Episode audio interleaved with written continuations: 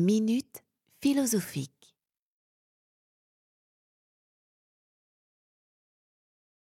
ABS Multimédia, avec l'aimable autorisation de l'ancien et mystique Ordre de la Rose-Croix, vous présente la lettre ouverte à ceux et celles qui recherchent la connaissance de Serge Toussaint, grand maître de l'ancien et mystique Ordre de la Rose-Croix.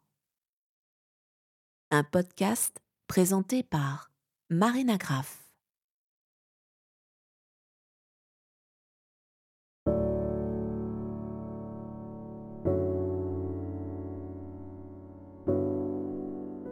La plus grande erreur de toutes consiste à se méprendre sur le but véritable de la connaissance.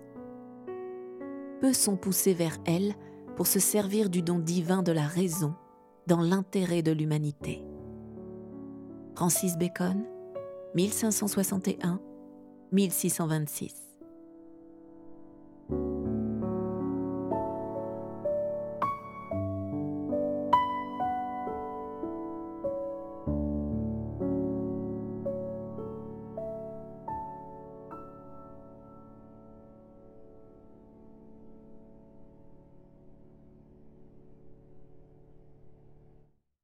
Un adage rosicrucien énonce que c'est de l'ignorance, et de l'ignorance seulement, dont l'homme doit se libérer.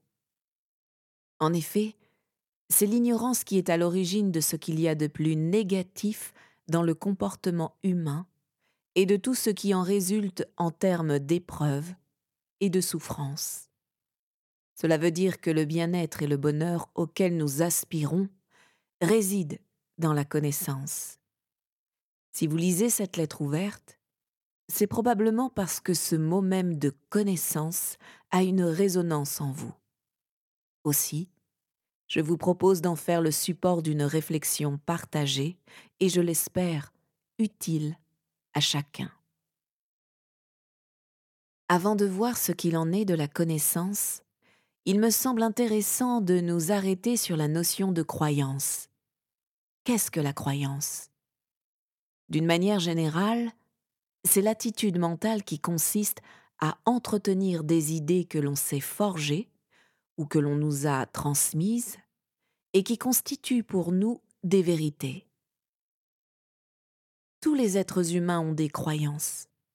Si vous y réfléchissez, vous constaterez effectivement que vous croyez en certaines choses, que ce soit dans le domaine de la religion, de la politique, de l'économie, de l'art, de la morale ou autre. Dans nombre de cas, vous conviendrez également que ces croyances s'apparentent pour vous à des certitudes, en ce sens que vous êtes convaincu qu'elles sont vraies, autrement dit, qu'elles sont fondées. Est-il normal d'avoir des croyances? Oui. Faut-il s'employer à y mettre fin? Non.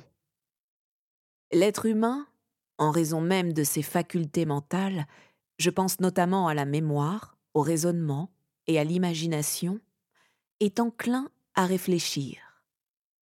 C'est même un besoin vital pour lui.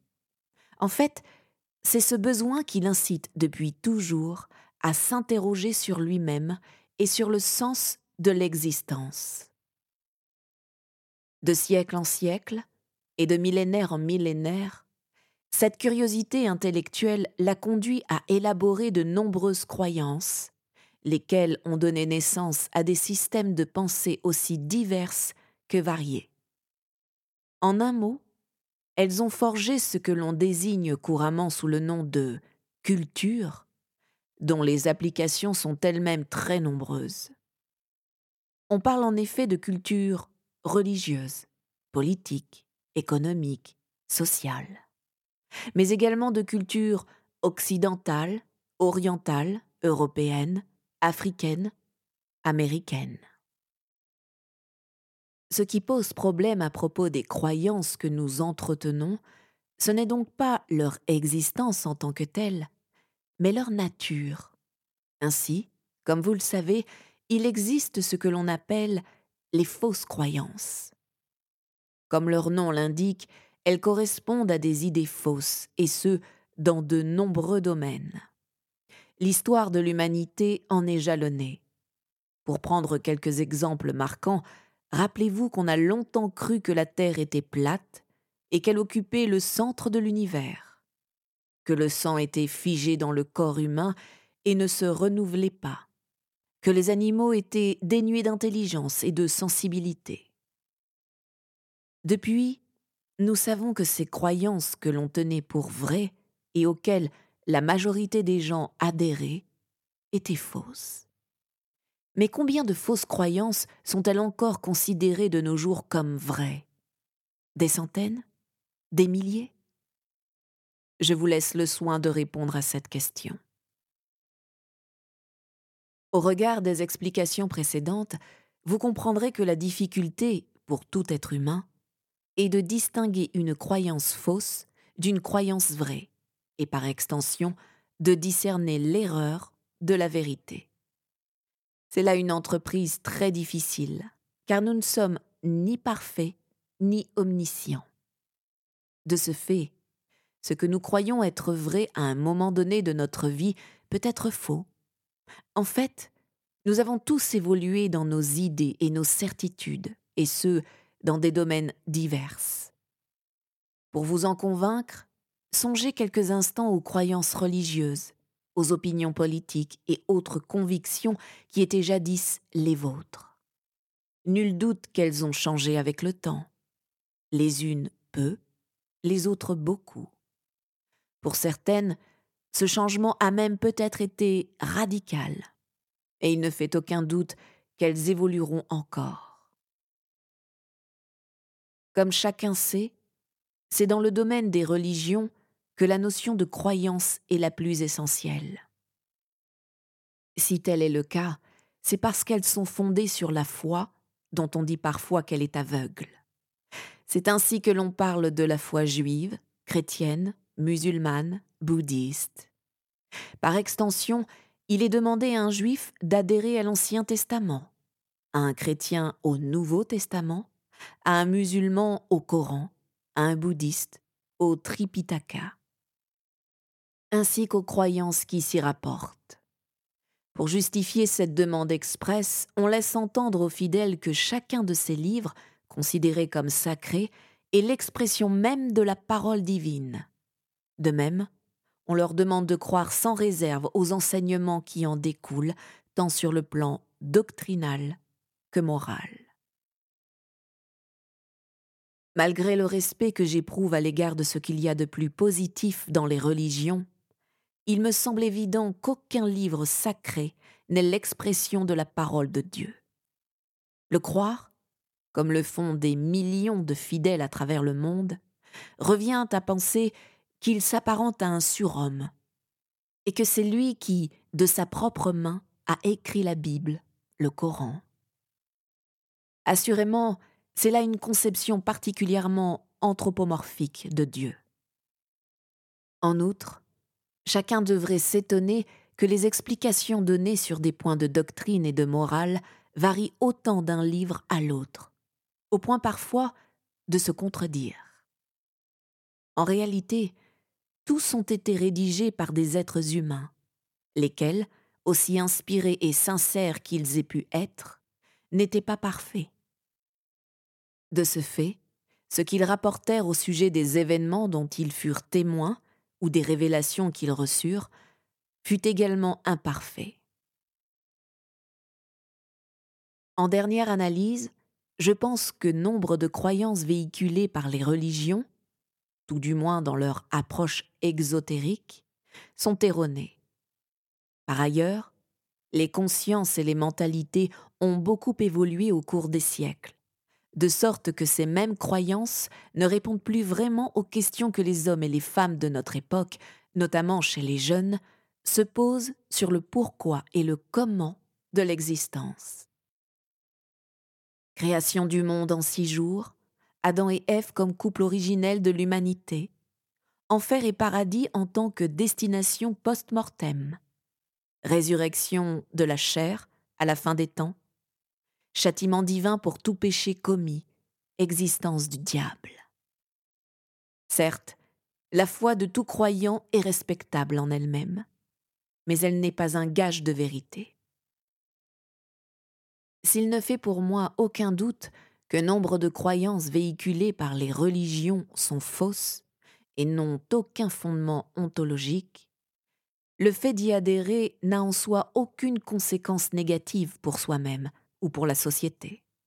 Disons simplement que ceux et celles qui les partagent se maintiennent dans l'ignorance de ce qu'il en est vraiment et se ferment à une forme plus élevée de spiritualité, ce que personnellement je regrette. Il y a également le risque pour certains fidèles particulièrement obtus et activistes de céder à l'intégrisme et au fanatisme. Malheureusement, comme l'histoire l'a montré et le montre encore, aucune religion n'est à l'abri de ce genre de dérive. Je n'insisterai pas sur ce point car il doit vous sembler évident. Il y a un domaine où les fausses croyances ont des conséquences dramatiques, à savoir la superstition. Croire que certains objets portent bonheur ou malheur, croire que tel sorcier a le pouvoir d'envoûter ou de désenvoûter, croire que les ailerons de requin ou que la bile des ours ont des vertus aphrodisiaques, croire que l'on peut obtenir les faveurs de Dieu en sacrifiant tel animal. Croire qu'il est possible de connaître son avenir au moyen de pratiques dites divinatoires. Croire que le diable existe et qu'il peut prendre possession des corps et des âmes, et que sais-je encore? Sont autant de superstitions qui avilissent ceux et celles qui voient en elles des vérités. Pire encore, elles les conduisent à se nuire à eux-mêmes et aux autres, à massacrer des animaux pourtant utiles, à porter atteinte à la nature et à bafouer l'idée que tout être humain devrait se faire de Dieu. En cela, les croyances superstitieuses constituent probablement le poison le plus nocif que l'humanité en est venue à sécréter d'elle-même. La question que l'on peut se poser est de savoir comment mettre fin aux fausses croyances, qu'elles soient de nature religieuse, superstitieuse ou autre. Il n'y a pas de solution miracle pour y parvenir, mais je pense que le meilleur moyen de s'en délivrer est de faire appel à la raison. Cela ne veut pas dire que cette faculté est infaillible et qu'elle mène systématiquement à la vérité, mais dans nombre de cas, elle suffit à révéler nos erreurs de jugement et de comportement. Utilisée au mieux, elle permet de se forger des croyances empreintes de vérité, et ce, dans tous les domaines de la pensée et de l'activité humaine. En cela, la raison et, par extension, le raisonnement sont indispensables pour accéder à la connaissance et par là même se libérer de l'ignorance et de toute forme de superstition. Précisément, qu'est-ce que la connaissance? D'une manière générale, elle est l'ensemble des savoirs et des savoir-faire que les êtres humains ont acquis par l'observation et l'étude. Elle concerne donc de nombreux domaines sciences, technologie, psychologie, histoire, géographie, littérature et tant d'autres. En fait, il en existe une infinité, tant le désir d'apprendre et de comprendre est grand chez l'être humain. Comme je l'ai dit précédemment, il n'a cessé depuis qu'il est apparu sur Terre de s'interroger sur les mystères de l'univers, de la nature et de sa propre existence. Cette interrogation a donné naissance, certes, à des croyances, mais également à des connaissances diverses et variées. À ce jour, elles se comptent par milliers et sont autant d'étoiles dans les cieux de la connaissance en général. Existe-t-il de fausses connaissances? Je pense que non, en ce sens que toute connaissance erronée est en fait une fausse croyance. En revanche, toute connaissance peut être utilisée à des fins négatives ou positives, constructives ou destructives. À titre d'exemple, un avion, avec tout ce qu'il a nécessité d'études et de recherches pour être capable de voler, permet de transporter des passagers d'un pays à l'autre, ou de larguer des bombes sur des populations civiles. Dans un tout autre domaine, bien connaître les lois civiles permet à certaines personnes peu scrupuleuses de les contourner à leur avantage, souvent au détriment des autres et de la société. La connaissance en tant que somme de savoir et de savoir-faire n'est donc pas un critère de sagesse, car elle permet, certes, de faire le bien, mais également de faire le mal. Tout comme on a tendance à associer croyance et religion, la connaissance est souvent mise en relation avec la science. Il est un fait que les scientifiques pourraient avoir pour devise connaître et non croire. Quoi qu'il en soit, leur démarche est fondée sur la volonté de comprendre ce qu'ils étudient et, si possible, d'en dégager des lois, des principes, des théorèmes et autres axiomes. Pour cela, ils s'appuient sur des méthodes qui, selon les domaines concernés, font appel à des phases spécifiques. Observation, abstraction, extrapolation, analyse, synthèse, induction, déduction, expérimentation, modélisation. J'ajouterai qu'ils procèdent généralement du connu vers l'inconnu, du tangible vers l'intangible, du visible vers l'invisible ce qui est une manière d'admettre implicitement que tout ce qui est en bas est comme ce qui est en haut, comme l'énonce la célèbre table d'émeraude. De toute évidence, l'apport de la science à la connaissance est inestimable. Sans elle, l'humanité en serait encore à un mode de vie primitif et se débattrait toujours dans des croyances plus fausses les unes que les autres. Cela étant, elle n'est pas parfaite pour autant et ne détient pas la vérité.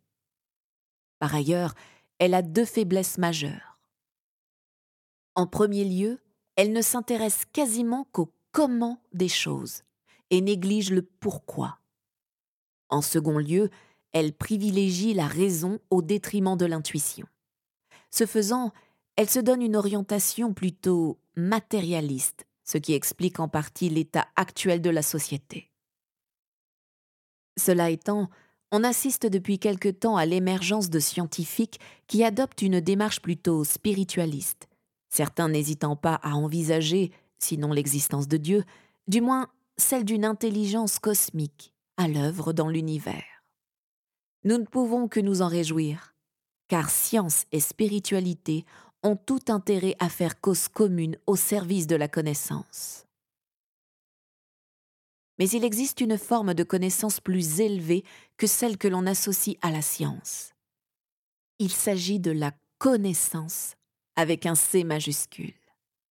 Dans l'absolu, elle désigne la compréhension des lois divines au sens de lois naturelles, universelles et spirituelles. Cela suppose d'étudier ces lois ce que font les Rosicruciens à travers l'enseignement qui leur est transmis. Étant donné que l'accès à cette connaissance s'inscrit dans une quête mystique, elle ne peut être que positive et contribuer à notre bien-être. Par ailleurs, elle ne s'adresse pas au mental, mais à notre conscience animique. Elle n'est donc pas destinée à nourrir l'intellect, lequel disparaît au moment de la mort, mais à devenir une partie intégrante de notre âme, laquelle est immortelle et conserve la mémoire de ce qui est utile à notre évolution spirituelle, et ce, d'incarnation en incarnation. Comme vous le savez peut-être, il existe une étymologie ésotérique du mot connaître, qui consiste à dire qu'il proviendrait de la combinaison des mots co, qui veut dire avec, et nocere, qui signifie naître. En vertu de cette étymologie, connaître voudrait dire naître avec. Par extension, cette étymologie laisse supposer que tout être humain vient au monde avec la connaissance en lui. C'est précisément ce que Platon affirmait à cette époque. Il pensait en effet que l'âme qui nous anime intègre tout ce que nous devons connaître pour vivre heureux ici-bas et comprendre les mystères de l'univers, de la nature et de l'existence elle-même. Convaincu de cela, il partait du principe que notre mission sur Terre consiste davantage à nous éveiller à ce que nous savons déjà au plus profond de nous-mêmes qu'à apprendre ce que nous ignorons encore dans tel ou tel domaine.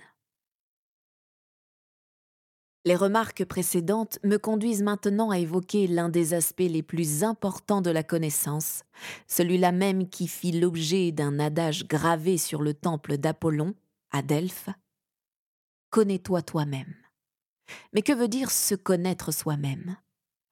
C'est savoir qui l'on est en tant que personne. Cela suppose de le vouloir. Or, nombre d'individus n'ont pas cette volonté, soit parce qu'ils n'en voient pas l'intérêt, soit parce qu'ils craignent ce face-à-face avec eux-mêmes.